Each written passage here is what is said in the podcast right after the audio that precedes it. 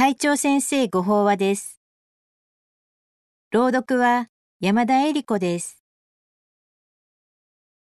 会長法は、相手を認め、称える。二羽の日光、立正厚生会会長。命を散断する。人の優れているところを褒めることを一般に称えると言います。では、その優れているところとは何を基準にしてそう言えるものなのでしょうか？普通、私たちは成績がいいとか、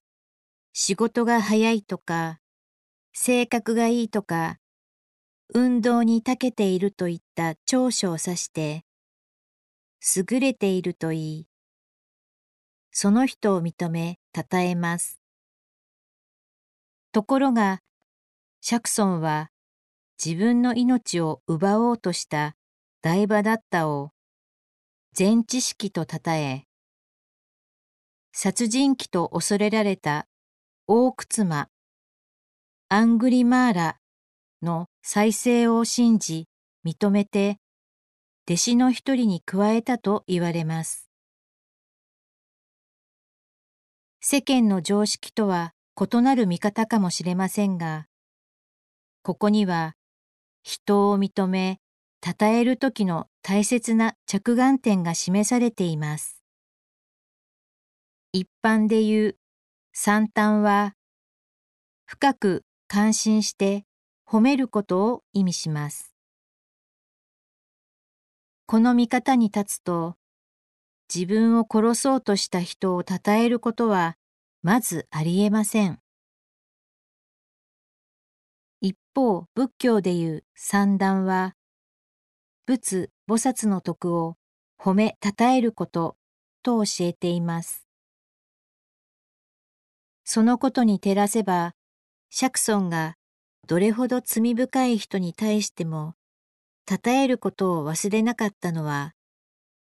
相手に仏菩薩の徳の輝きを見ていたからに他なりません。人を評価し、判断する上で、その人の行動や言葉や性格は無視できないものです。しかし、そのことにとらわれると、もともと称えるに値する仏性という大切な視点を忘れてしまいがちなのです。仏法を学ぶ私たちにとって、人を認め、称えるとは、相手の命を散断することではないでしょうか。ただ、実際には、なかなかそこまでは気づけません。それでも、例えば、親が子を見るとき、上司が部下を評価するとき、あるいは友達と触れ合うときに、相手の優れたところを見る心がけとともに、私たちはお互い様、本来仏菩薩の徳を本具する命であるということを忘れてはならないと思います。ノウハウや言葉ではなく、褒めるとか称えるというと、最近は特にテクニックとしてのそれがもてはやされ、人材育成や子育てのマニュアルには褒める効用があふれています。江戸時代の僧、自運僧者のやってみせ、言うて聞かせて、させてみて、褒めてやらねば人はできぬぞ、という言葉も、そうした意味の名言として引用されることが多いものです。ところがよく読むと、ここでは教える方も教えられる方も共に成長していくことの大切さが示されています。相手を褒めるというのは自分の心を開くことです。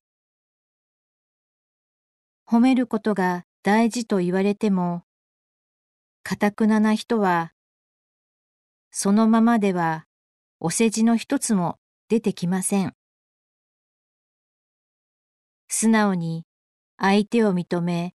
称えていく気持ちが、人と打ち解けたり、和やかな関係を築くことになるのでしょう。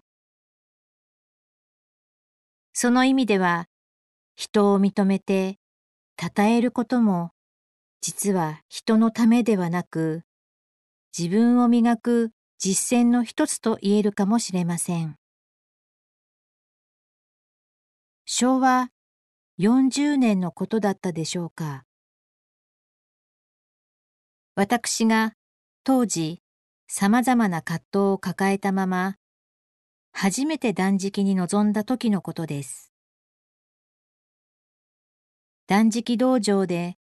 8日間の断食と前言全増食の期間を終え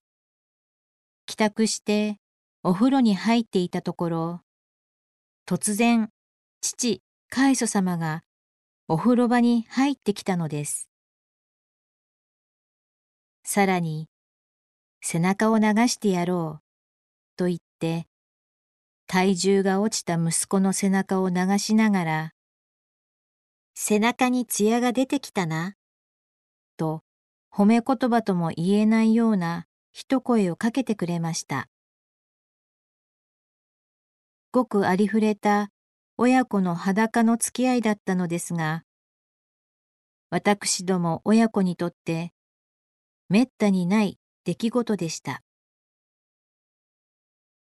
その経験から相手を認め、称えることについて